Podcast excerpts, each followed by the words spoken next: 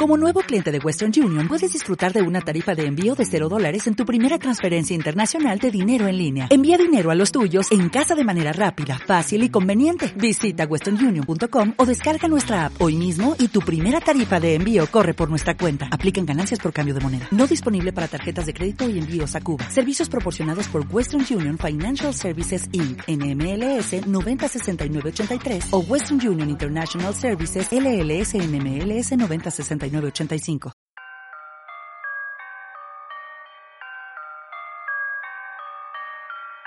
You're now tuned in to Ecom News Radio. Yeah, yeah. You wanna talk money, talk money, huh? You wanna talk money, talk money, huh? Yeah. Habla dinero. Yeah. Move los ceros. We gon' show you how to move on eBay. We gon' show you how to move on Amazon. Yeah. Welcome to the journey though. Hey. Welcome to Ecom. Let's get to logistics. Talking Pacific. How do you market? You move with precision. ¿Qué tal? Buenas tardes, días o noches, cuando nos escuches. Saludos de quien nos habla, Samuel Rodríguez. Bienvenidos a una nueva singladura de Ecom News Radio, tus podcasts favoritos sobre el sector digital y de comercio electrónico. ¡Arrancamos! Hoy, en este tercer capítulo, que también abarcará el cuarto de nuestros podcasts, vamos a conocer más sobre Women in TEDs. Es un proyecto inicialmente ideado y liderado por Valeria Domínguez, CEO y fundadora de la consultora Felino, también en sus días, en su currículum, experiencia en eh, Adolfo Domínguez, la empresa de su padre, y que junto con otras siete mujeres eh, forman, conforman Women in TEDs, una aceleradora de talento femenino para proyectar la imagen de la mujer y el papel protagonista que debe ser protagonista de la mujer en la sociedad digital. Junto a ella hemos tenido el gusto de compartir estos minutos con Marisol Menéndez. Ella es Chief Open Innovation Officer en este Spain Startup Summit. También con Alicia Richard, ella es directora general de Asociación Digitales. Patricia Benito, Chief Digital Officer de Open Bank del Grupo Santander. Cristina López Pancorbo, ella es Women's Wear Digital Director en El Corte Inglés, con Clara Gutiérrez, Managing Partner and CEO de Steve One Ventures, Esther Checa, Head of Innovation de T2O Media y finalmente Coro Saldaña, Fashion Lead Iberia de Accenture. Particularmente para mí es eh, un placer haber hecho esta entrevista con estas ocho fenómenas del mundo digital, estas ocho fenómenos de mujeres que tienen mucho que decir, mucho que contar. ¿Las escuchamos? Vamos.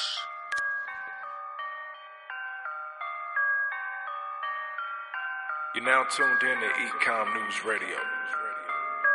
Yeah, yeah. You wanna talk money, talk money, huh? You wanna talk money, talk money, huh? Yeah.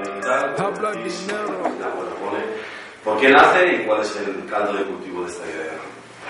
Pues yo creo que el caldo de cultivo es uno en el cual observo, y bueno, esto es un hecho, no es una observación mía, de que las mujeres a nivel global no están llegando a la cima de ninguna profesión y, y yo como una aspirante, digamos, a este tipo de puestos directivos de, de, primer nivel y consejos de administración, pues llevo muchos años preguntándome el por qué, ¿no? Y tampoco puedo decir que tengo la respuesta, um, pero sí pienso que hay una serie de obstáculos a lo largo de la, los años, desde que nace una mujer hasta la etapa en donde estamos nosotros más bien en la, en la treintena y en nuestro posicionamiento, en donde me doy cuenta de que necesitamos un enfoque más colectivo uh, para crear una serie de apoyos entre nosotras y lazos de, de confianza y realmente de, de, networking, de amistad, para poder llegar más lejos. Y uno de los elementos que yo vi que faltaban uh, es el componente de la visibilidad. Entonces, cuando alguien busca para busco, una persona para un consejo de administración, quiere alguien realmente que esté muy validado socialmente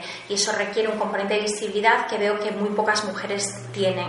Y entonces parte de nuestro proyecto realmente es entender eh, cómo ponernos en valor lo que ya somos. Y entonces tenemos un componente de formación que me parece muy importante seguir aprendiendo y creciendo toda la vida, pero hay un componente en donde estamos buscando hablar públicamente de estos temas y, y, llegar juntas a algún tipo de, conclusión um, sobre, sobre esto. Desde el día uno, por nuestra parte, Comer News lo lanzamos ya hace ocho años, además un día iba a ser el 1 de abril, pero nos decidimos a adelantar dos días, recordaréis, 29 de abril de, 2000, de marzo del 2012, día de huelga general. Yo pensé, no estamos para hacer huelga general, voy a lanzarlo este día. Ah, tuvimos claro tanto esa idea como que este, el sector digital, eh, lo comentábamos antes, es un sector muy de mujer, ¿no? muy femenino, porque se trata de ir al más mínimo detalle, el conocimiento de ese customer journey. Muchos estudios también dicen que eh, la mujer planifica toda la compra de la familia, entonces lo, conoce todo, ¿no? Ah, y conoce a, a ese consumidor y al usuario. ¿no? ¿Estáis de acuerdo con esta afirmación? ¿Os veis más capacitados o es más fácil este sector para vosotras que otros? Yo, yo que vivo haciendo Customer Journeys en mi trabajo, a medias, porque creo que es un tema que no hay que mezclarlo con un tema de género. Es decir, que sí, es verdad que las mujeres podemos tener una sensibilidad más desarrollada, pero no lo fusionaría a un tema digital. O sea, creo que hoy en día hay herramientas que precisamente consiguen eso, poner el cliente en el centro y hacer unos customer journeys enfocados al cliente, pero no lo fusionaría al tema del género. Yo creo que eso es meter un poco como la cuña un poco un calzador. Yo separaría los temas. Yo, eh, un poco remachando la idea de coro, ¿no? Eh, creo que hablo en nombre de todas cuando, cuando decimos que queremos también romper una lanza de que no hay nada asociado por defecto a un género ni unas cualidades determinadas, ni una, ni una rama profesional. Eh, estamos aquí para demostrar al mundo y a las personas que quieran escucharnos que somos eh, mujeres con unas experiencias muy variopintas y se puede, no, no, no, debemos siempre adaptar esos lazos. ¿no? Somos capaces de hacer customer journeys, por supuesto. Somos capaces de conducir un camión o hacer grandes eh, deals económicos. Sí, yo estoy en la línea de mis compañeras. Digital no es una cuestión de género, no es un sector de género.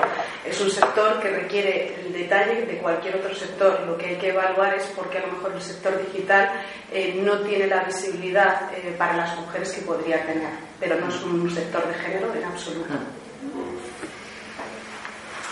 Siguiente pregunta. Esta Laura Gay es una de trabajo con nosotros, esta de ella. ¿Es posible una sociedad igualitaria sin representación femenina en los altos puestos de las empresas? ¿Por qué? Pues claramente no, porque estaríamos dejando de lado el 50% de la población, ¿no? Es verdad que a lo largo, bueno, la mujer se ha incorporado de forma más tardía a tener grandes responsabilidades y al mercado laboral, probablemente haya una cuestión de, demografía, ¿no? que seguramente pues, eh, con el tiempo se irá solucionando. Pero claro, eh, nosotras no queremos esperar a que eso suceda y, queremos, eh, tenemos ambición para acceder a lo que se nos ponga por delante y a, los retos que nos planteen. ¿no?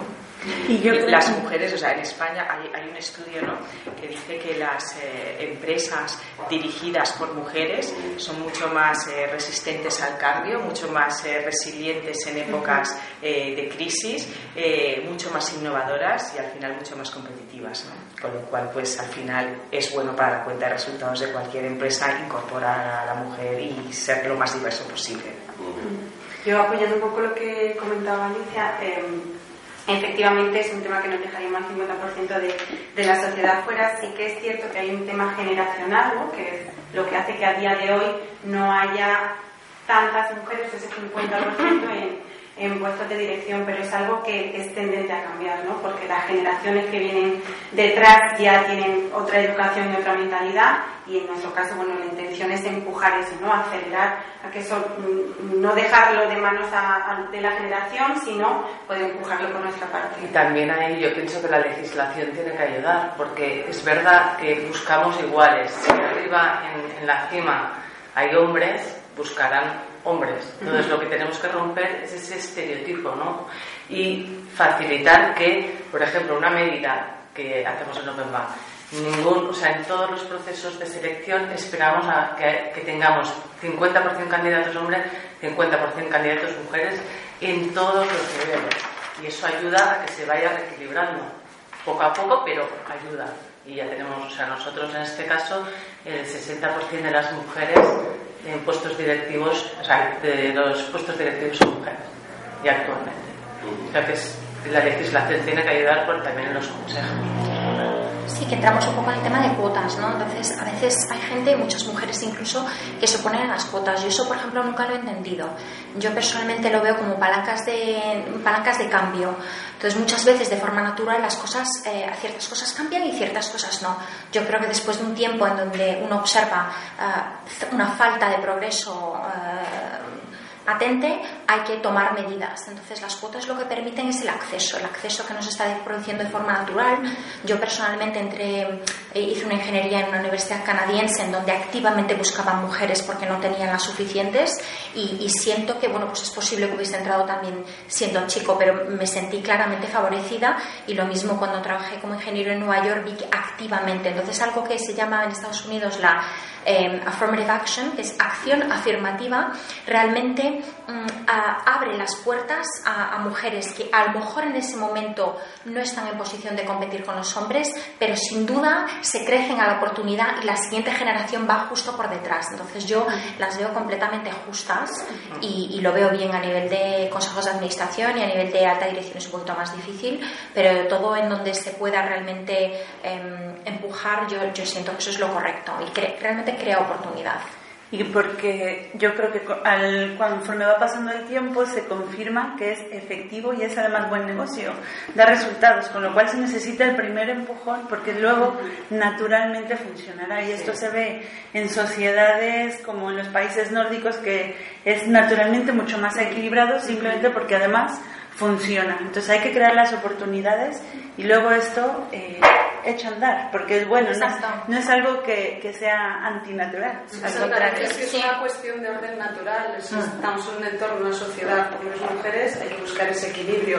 Es, es como los algoritmos, es eh, qué desviación puede tener un algoritmo si exclusivamente hay una persona exclusivamente pensando en él. Lógicamente necesitas ese equilibrio de diferentes personas, de diferentes formas de pensar para que represente a la totalidad. Y serían unas cuotas, perdón, temporales. O sea, Sí, la idea es que no necesitemos. Bueno, sí, que sí, se sí, sí. reequilibre ya. tiene que fluir. Sí. Claro, porque el- el- la palabra mérito muchas veces no, es que nosotras mujeres, muchas mujeres incluso internalizan estos conceptos y los defienden como, no, no, yo es que quiero llegar solo si es por mi propio mérito. Y yo ahí pregunto, entonces si el mérito es el- el- la razón única por la cual alguien llega a un sitio, entonces debemos concluir entonces que si las mujeres no llegan todo lo lejos que deberían es por falta de mérito. Entonces, a menos que estemos dispuestos como sociedad a concluir que las mujeres carecen mérito propio, ah, vemos que absolutamente, que realmente no es el único criterio, ni, ni diría el más importante. Cuando dejamos que las mujeres entren, a la gente le preocupa, no, es que yo quiero que se me respete por mí, pero evidentemente el que te abran la puerta no significa que te quedes, significa que tienes un acceso y evidentemente luego te tienes que valer por sí misma, pero es que de forma mayoritaria, como decía Marisol, las mujeres se valen por sí mismas una vez se les da esa oportunidad. Hay que romper un poco el status quo y, como bien decían todas mis compañeras, solo se consigue si se fomenta ese, ese, ese inicio de esa maquinaria. ¿no? no queremos tampoco criminalizar a los hombres ni decir que ah, de forma casi consciente hacen esa preselección. Yo creo que es algo completamente humano. Tiendes a elegir a determinados puestos de altura a tus homólogos. ¿Por qué? Porque son con los que te sientes cómodo. Y probablemente si el mundo fuera a la inversa, te estaríamos hablando también de fomentar a los hombres. Quiero decir, hay una tendencia natural del ser humano, independientemente del género, que es a buscar a tu mano derecha o a puestos mm, directivos altos con quién te sientes cómodo. Normalmente te sientes cómodo con tus homólogos. Si el 90% son hombres, Claro. ese 90% Se va a tender normalmente a sentirse cómodo con. A mí me gustaría destacar unos datos para Es muy de datos. Entonces, bueno, solo, solo un 10% de los puestos de liderazgo del sector privado están ocupados por mujeres. Solo el 23,2% de presidentes consejeros de empresas cotizadas están ocupados por mujeres. eh, solo el 14,3% son CEOs o están en el comité o están en el Board of Directors son mujeres. Y en el sector público todavía es más dramático porque el 80% de las empresas públicas incumplen eh, la ley 3 2007, que es la, ley de igualdad. ¿no? Con lo cual, el sector público pues podría eh, tanto que presume tanto que presume ¿no? de que eh, están exacto pues, eh, pues, pues, precisamente pues, las cosas se demuestran eh, con hechos. Yo solo por terminar, que, eh, que creo que nos vamos a la, la respuesta, pero hay una cosa que siempre me gusta decir como ejemplo, y es que también hay muchos datos que, que confirman cómo en las universidades la gran mayoría de los buenos o mejores expedientes son de mujeres. Lo que me llama siempre y constantemente la, la, atención es que un año más tarde esas universitarias pasan al mundo laboral y de, por arte de magia ese conocimiento, esa inteligencia y esa excelencia se difumina y no llegamos a los puestos directivos. No puede ser. Son los mismos cerebros que están consiguiendo las mejores entradas en Yale, en las grandísimas universidades en las que solamente se valora la capacidad intelectual de estas chicas y luego estas mujeres pasan al mundo laboral y no sé qué nos pasa, pero automáticamente no tenemos ya esa inteligencia sobre la cual se nos, como bien decía Valeria, si esto va de éxito y de capacidades, pues parece que debería ser también en el mundo laboral donde se, nos tuviera que, bueno, pues que premiar. ¿no?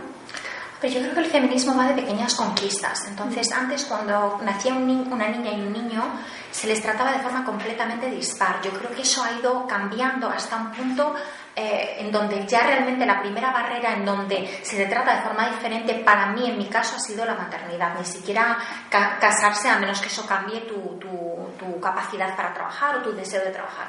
Entonces, en mi caso ha sido la maternidad. Por eso, a pesar de que se habla muchísimo de empresas, yo creo que en el mundo de la empresa hay una igualdad ah, muy, muy, muy, muy superior y siempre hay que optimizar y mejorar, pero creo que el ámbito de la empresa está bastante trabajado. Entonces, a mí me parece que lo que el siguiente tema... Mm, gracias al movimiento Me Too, que este último año ha invigorizado a mujeres a nivel global que han salido a la calle a reivindicar sus derechos, la tercera ola de feminismo, pienso que la siguiente conversación es la conversación de la familia. Ayer creo que compartía con el grupo una cita de, una jueza estadounidense que me encanta, sale una película ahora sobre ella, se llama uh, Ruth um, Ginsburg, ¿no? Sí, RGB, ¿no? Como Notorious RGB, bueno, tiene un mote. Entonces ella decía que las mujeres habrán conseguido la igualdad cuando, eh, cuando los hombres y las mujeres colaboremos juntos en la crianza de la siguiente generación. Entonces yo creo que ahí es en donde los patrones sociales milenarios nos están jugando una mala pasada, porque de forma generalizada, en mujeres que han entrado en Harvard y en Yale y que son completamente brillantes, yo no creo que sea de un día para otro, no, no es desde el momento que gradúan al año siguiente, pero de forma lenta, lenta se va disipando su luz y se va disipando su talento. Entonces, aquellas que eligen libremente eh, ejercer eh, full time como madres me parece maravilloso, pero aquellas que realmente em, queremos trabajar, noto que, que no, se, no, no, eh, no se puede competir a ese mismo alto nivel que los hombres a partir de una cierta edad y yo creo que esa es la siguiente frontier, ¿no? ese es el siguiente paso que tenemos que dar socialmente y tener estas conversaciones y cambiar un poquito la, las películas, las series, los libros, las referencias, eh, que realmente lo que dicen es que una buena madre es una madre 24/7 y un buen padre pues no se sabe muy bien en qué consiste, ¿no? O sea, algo como, como de expectativa muy baja. Y yo creo que eso se tiene que balancear. Y ahí los países nórdicos creo que mm, eh, están liderando, forzando la, la, baja paternal. Que yo no soy muy pro regulación, pero tengo que decir que una baja paternal igual que la maternal forzada, favorece que el hombre se involucre desde un principio en la crianza de sus propios hijos y creo que eso determina, eh, es un antes y un después de cómo, de cómo involucrar a los hombres en la, en, la familia realmente. Eso aún no ha sucedido y es la siguiente batalla, sin la cual yo veo eh, muy difícil el progreso de la mujer eh, ya en una edad donde tiene hijos.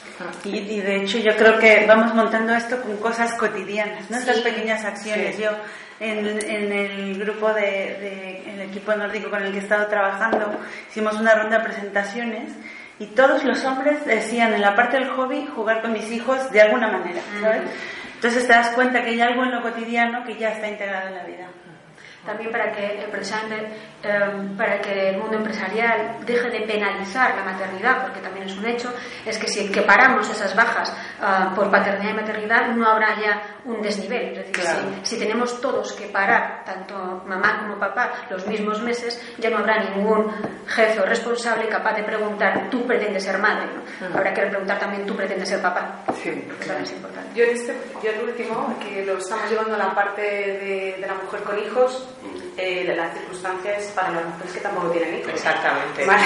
Porque, sí, sí, pues eh, porque ahí esa parte, esa parte es importante. O sea, es lógicamente, probablemente la madre con hijos está más penalizada, pero es que las circunstancias que las mujeres que no tenemos hijos, eh, la circunstancia es la misma. O sea, que es que no es una cuestión exclusivamente de hijos. Lo que pasa que desde un punto de vista social, el relieve de, de, tener hijos es lógicamente mucho más eh, evidente. Por aportar algunos datos, ¿no? Como la, brecha salarial, no está en el guion, pero... esa, es buena. Sí, me la sé muy bien. Mira, la Fosforito y todo. Tiene flúor. Eh, vamos a ver, eh, hay, existe eh, brecha salarial, hay distintas formas de calcular la brecha salarial y me gustaría explicarlo para que se entienda y no llegar a conclusiones confusas. ¿no? La primera es como lo miden los sindicatos, que lo que hacen es medir el salario bruto de un hombre y el salario bruto de una mujer. Y ahí la brecha en la economía digital, que es de lo que yo puedo hablar, que es de lo que tengo datos, es del 27%. Cuando comparamos salario por hora hombre versus salario hora mujer, ¿qué pasa? que ahí se recogen pues esas reducciones de jornadas, esos eh, contratos part-time que muchas mujeres, pues por su condición de madre o de lo que sea, pues eh, bueno, pues no dedican el mismo volumen de horas a la actividad laboral que un hombre, ¿no? Y eso, pues ah, existe una brecha que la economía digital es del 13,6%. Tampoco es una gran diferencia, ¿eh? si estamos hablando, pero existe esa brecha, ¿no? Y por último, la, brecha que para mí tiene más sentido es la brecha ajustada. La brecha ajustada lo que mide es, para un director de marketing de una gran empresa, eh, pues comparan el sueldo del hombre versus el de la directora de marketing de otra gran empresa. Y esa es la que para mí tiene sentido comparar, ¿no? A igualdad de puestos y a igualdad de tipos de empresas, porque el mercado eh, paga de forma distinta a una pyme, eh, a un autónomo, que a una gran empresa. Y esa eh, variabilidad hay que tenerla en cuenta, ¿no? Entonces, en ese caso, la brecha en la economía digital es del 8,9% que es inferior a la de otros sectores que está en torno al 15%. Y también me gusta destacar que la, brecha salarial en España es inferior al de la Unión Europea. O sea que este es un tema que está en la mesa de debate de, en nuestro país ahora, es un tema que es un trending topic, ¿no? Pero que comparados con Europa, pues estamos eh, en una situación mejor, ¿no? Y las razones, pues España eh, se ha abierto al mundo, ¿no? Durante esta época de transición democrática, es cuando las empresas eh, han experimentado, pues el mayor crecimiento que nunca habían experimentado anteriormente y justo coincide con el momento en el que se empiezan a incorporar mujeres al mercado laboral. Por tanto, pues no hay grandes diferencias eh, salariales, ¿no? Quizás entonces es el número de mujeres presentes en esos puestos. Claro, son los datos anteriores los que, los que yo destacaría, ¿no? A nivel directivos, pero a nivel FP tecnológico, por ejemplo, pues allí las cifras son eh, terribles, porque solamente hay un 8% de mujeres que acceden a estudios de FP tecnológicos superiores. Y eso sí que es una pena enorme, porque no se les da la oportunidad a mujeres a que trabajen en un sector que está generando muchos empleos ¿no? y que va a transformar la economía de nuestros países. En digitales hemos medido que tenemos más de 10.000 vacantes pendientes eh, de cubrir porque no se encuentran esos perfiles en el mercado. O sea que imaginaros qué oportunidad eh, para las mujeres que elijan carreras de FP tecnológico, pues para ser programadoras en full stack, para ser especialistas en ciberseguridad, para ser especialistas en user interface y user experience, pues ahí es que tienen, vamos, o sea, es un, es un vamos, mercado pues eh, por descubrir, ¿no? Y ahí entro yo un poco con mi, con mi tema que es un poco debatido calientemente y es, y es que las chicas estudien ingenierías y, y ciencias. A mí me parece muy importante. Yo creo que tradicionalmente la razón por la cual las chicas suelen, eh, si no ser forzadas o tienen una clara vocación, elegir eh, bellas artes, eh, elegir todo tipo de carreras maravillosas y preciosas, de las que luego es mucho más difícil ah, subsistir, digamos. Entonces, a menos que haya una clara vocación, yo siento que las mujeres, y esto es el factor interno, ¿no? Porque yo creo que en la vida hay factores externos que hay que atacar y hay factores ex- internos que hay que atacar. Y dentro de las familias creo que hay que exigir que las chicas em, eh, sueñen en grande y, y- y- y- hagan cosas difíciles, ¿no? Pues a veces es muchísimo más trabajo y muchísimo más difícil estudiar ingeniería o ciencias, pues algo que a mí yo personalmente hubiese- me hubiese gustado muchísimo estudiar literatura. Y con todo el respeto a esta carrera que me parece maravillosa, creo que luego, eh, salvo excepciones, es mucho más difícil ganarse la vida con ello. Entonces las mujeres tienen que pensar en que van a ser las responsables de su propia subsistencia y dejar de pensar yo elijo algo que a mí me apasione y lo haré pues porque a mí me encanta. Yo creo que tenemos que a- realmente pensar como hombres y, y- y pensar que vamos a tener que mantener a nuestras propias familias porque eso ya es la realidad. Hoy estamos tomando decisiones pensando en una realidad que ya no existe, que es una en donde hay un hombre patriarca que está manteniendo una familia. Yo creo que eso ya no existe el día, día de hoy. Las mujeres y los hombres somos eh, proveedores de, de- financieramente y somos cuidadores, ¿no? Y lamentablemente lo que estamos viendo es que cada vez hay menos chicas que eligen carreras universitarias de ciencias y tecnología. O sea, es que no, no conseguimos romper esos estereotipos de los que habla Valeria, ¿no? De, de que hay carreras de mujeres y hay carreras de hombres. Y así seguimos. Cada vez se está acusando más y justamente las, los puestos de trabajo donde hay más demanda de trabajo es en esas carreras. y mejor pagados, porque Mejor pagados, de brecha salarial y yo creo que las mujeres tenemos que darnos cuenta de que eh, eh, los hombres tienen por lo de forma mayoritaria un enfoque a su carrera profesional que las, de la- del cual las mujeres carecen. Entonces las mujeres, pues por una tradición milenaria, somos muchísimo más polifacéticas, disfrutamos más de nuestro tiempo libre, nos gusta hacer cosas diferentes y los hombres a veces demuestran mayor foco, mayor, mayor capacidad de sacrificio.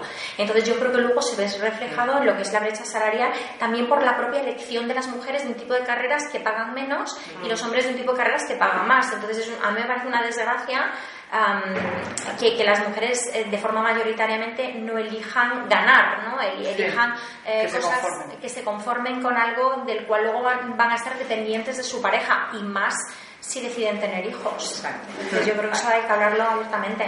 El dato es el salario en, en los puestos estos eh, técnicos que hablamos de personas que han estudiado carreras STEM es un 22% superior al de otros sectores y al de otras posiciones, con lo cual es que para mí es una es una casi una campaña, ¿no? O sea, es en plan, Sí, es- chicas, chicas, estudiar sí, carreras. STEM, ingeniería, es Sí. possible y además, oye, pensar que vais a tener oportunidades y mercado para desarrollar y encima vais a ganar más dinero y encima la brecha salarial es inferior, pues es que para mí es tan evidente que hay que elegir este sector, ¿no? Y eso es una decisión completamente femenina. Sí. Yo estudié ingeniería, que es la mejor decisión que he tomado en mi vida, y no fue una libre decisión. Realmente a mí me obligó mi padre a hacerlo, lo cual queda fatal decirlo, pero es la mejor decisión que he tomado en mi vida, que, la mejor no decisión que he tomado en mi vida. Entonces yo creo que la familia ahí tiene mucho, mucha responsabilidad y, y debería realmente Sí, exigir y promover que las chicas estudien no- ingenierías y ciencias porque claramente pagan mejor y dan mejor futuro y también sin duda hay otras profesiones a las cuales te puedes dedicar y te puede ir muy bien, pero no suelen ser las tradicionales de mujeres, digamos. A mí mi padre me dijo, estudia ingeniería y haz un MBA y luego ya haces lo que quieras. Y luego ya estás muy encaminada. Luego haces lo que te guste. ¿no? Pero imagínate cuál era el mensaje, ¿no? Era prepárate y luego ya, como Sí, si quieres ser bailarina. ¿Sabes? Da igual. Bueno, y, perdón, comentaba Lidia que es un tema polémico entre nosotras porque no todas venimos de, de ingeniería ni de carreras de ciencias, sin embargo todas nos dedicamos al entorno tecnológico y digital, ¿no? Eh, ¿Esto qué significa? Bueno, que hay varias formas de acercarte al entorno y de querer progresar. La ambición no solo se mide por eh, lo que has estudiado en la facultad, que también puede ser eh, un- una, un- una plataforma de lanzamiento, sino cómo te enfrentas tú a la vida y a los siguientes pasos que das, ¿no?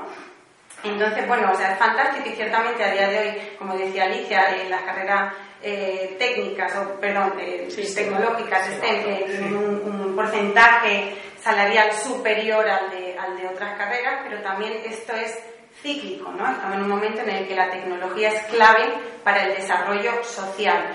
Llegará un momento en el que la tecnología probablemente pase a otro lugar y venga otro movimiento que, que lo suplante, ¿no? Entonces, eh, y estos son puntos de vista eh, individuales, desde luego, eh, está más por promover la ambición, que no es algo negativo, sino es bueno querer crecer y, y, llegar más lejos, superarte a ti mismo, no necesariamente siempre desde un punto de vista de la ingeniería. Es verdad que estamos en un entorno eh, que cualquier industria está impregnada por la tecnología. Entonces, es muy cierto que la oportunidad, se ha detectado una gran oportunidad para las mujeres eh, incorporándose a esa formación académica tecnológica. Pero como bien dice Cristina, parte del grupo no tenemos esa formación académica tecnológica, pero en nuestro desarrollo profesional hemos ido adquiriendo esas capacidades. El entorno tecnológico es muy importante entender que tiene que valerse de otro tipo de capacidades vinculadas muchas veces a las humanidades, ah. porque el tecnológico, si no le metes la capa de humanidades, ah. pierde toda la relevancia y el equilibrio de una sociedad. Por tanto, sin desmerecer y, por supuesto, poner muy en valor las carreras tecnológicas como una oportunidad de la mujer para incorporarse a puestos eh, que a priori les presuponen ciertas capacidades económicas superiores, a priori, sí que es muy importante poner muy de relevancia aquellas mujeres que no tomen esa vía de formación tecnológica, que sí incorporen en sus capacidades de crecimiento la tecnología, pero no por nada, sino porque la tecnología está internada en cualquier aspecto del, del entorno social. Entonces, las capacidades humanistas, humanísticas las tienes que meter componente tecnológico y son las que van a perfectamente buscar el equilibrio y conseguir el equilibrio con la parte más, más tecnológica. La, la belleza, en mi opinión, de, la belleza de este, de este grupo precisamente es eso, es que nos, llamamos, nos llamamos Woman in Tech, es decir, con ese apellido sabemos en qué, nos, en qué estamos relacionadas todas en el mundo profesional y en cambio surgimos original, originalmente de la parte académica de, de lugares muy variopintos, de humanidades, de económicas, de ingenierías. ¿Y qué demostramos con este equipo? Que da igual de donde nazcas, al final lo importante es, derivar en un sector que está cambiando todo el mundo, en todos los ámbitos, y que además cada una, desde un, su ámbito, es capaz de ser una persona profesionalmente muy interesante y con una gran capacidad, precisamente en ese mundo tecnológico.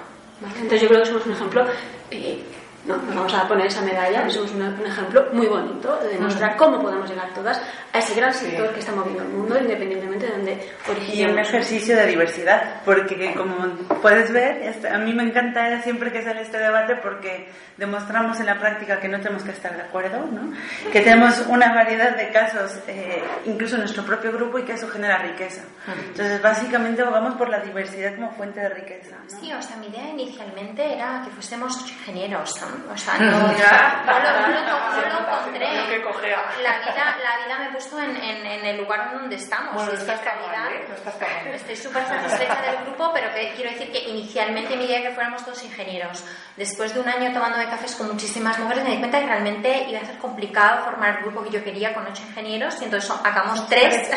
Somos Marisol, Alicia y yo, y, y el, pero todos nos dedicamos. Entonces, lo que dice Cristina, o sea, al margen de cuál es tu base académica, evidentemente yo recomiendo a todas las mujeres que pivoten hacia el sector tecnológico, en donde hay muchísima oportunidad. O sea, um, ya, y, y, yo creo que absolutamente enriquece muchísimo la conversación, como dice Esther, toda persona que venga de las humanidades. O sea, me, me parece que Además, es que, hecho, además, y es verdad. No, pero es que además eh, la capa tecnológica requiere de la parte, Sí, de, la, de la parte humanística. Sí, es decir, las, ca- ahora mismo las carreras de sociología, las carreras de De lingüística ética. y las, las carreras de De filosofía sí. buscan el desesperada, o sea, la tecnología busca desesperadamente ese complemento sí. humano porque al final cada vez más cualquier interacción que tenemos en nuestro día a día es tecnológico y ese tecnológico requiere de esa interacción más personalizada. Si hay algo, de- si hay algo que no genera más rechazo a la tecnología es la no personalización. Sí, la toma de decisiones y la programación, la toma de decisiones es fundamental. O sea, es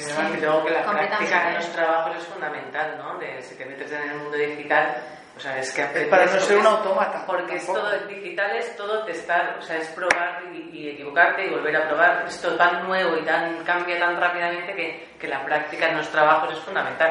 Pero luego también el ser ingeniero no significa que no tengas formación artística o de humanidades. Yo me considero alguien con mucha formación artística y humanidades siendo ingeniero, pero es verdad que me he dedicado profesionalmente a áreas, por lo general, con el desarrollo de negocio tecnológico pero, pero lo veo un mix perfecto. Vamos. Yo creo que gracias a, mi, vida profesional, que me dedico a hacer inversiones desde un fondo de capital riesgo en startups, es decir, innovación constante, eh, vemos constantemente unos patrones, ¿no? Y como patrones, pues siempre hay cosas que no se cumplen, pero el patrón siempre es curioso. Las startups o compañías que más capacidad tienen de éxito es aquella que es más ah, heterogénea en los equipos. Hay una tendencia, no es el número, pero estoy convencida que lo hay, porque todos los... Todos y es que hay una capacidad espectacular y lo remacho, ¿eh? espectacular, de los ingenieros a la hora de, tener una capacidad de emprendeduría. No sé qué les eh, chutan en la universidad, pero tienen mucha más capacidad de romper el status quo, pensar de una forma diferente. Es, es, es, un, es un hecho que lo vemos muchos de los venture capitals que estamos en esto. Pero también vemos la parte contraria, y es que tiene una capacidad también altísima de morir, de morir en el Valle de la Muerte. ¿Por qué? Porque son muy endogámicos, los ingenieros les gusta estar con ingenieros. ¿Y qué pasa? Que una tecnología, si no se vende y no es capaz de tener un desarrollo económico, no es más que eso, una tecnología. Entonces, vemos que los equipos tienden a ser siempre eh, incentivados, generados y creados por ingenieros, y aquellos ingenieros que tienen, voy a poner la palabra modestia para decir, bueno, tenemos que abrir nuestro equipo a humanidades, personas con una capacidad increíble de venta, marketing, son las que también tienen más capacidades de crecer. ¿no? Al final todos, lo que decía este equipo, al final todos trabajan por un porqué tecnológico. Igual desde el origen, ¿no? Pero la, clave es que una vez más los equipos heterogéneos son los que tienen más capacidades de crecer. ¿Cuál era la pregunta? caso. Es que nos hemos ido. Nos hemos hecho un You're now tuned in to Ecom News Radio. Yeah, yeah. You wanna talk money, talk money, huh? You wanna talk money, talk money, huh? Yeah. Habla dinero. Yeah. Move los ceros. We gon' show you how to move on eBay. We gon' show you how to move on Amazon. Yeah. Welcome to the journey though. Hey. Welcome to. Let's get to logistics. Talking Pacific. How do you market? You move with precision. Take your investment and flip it. CEO.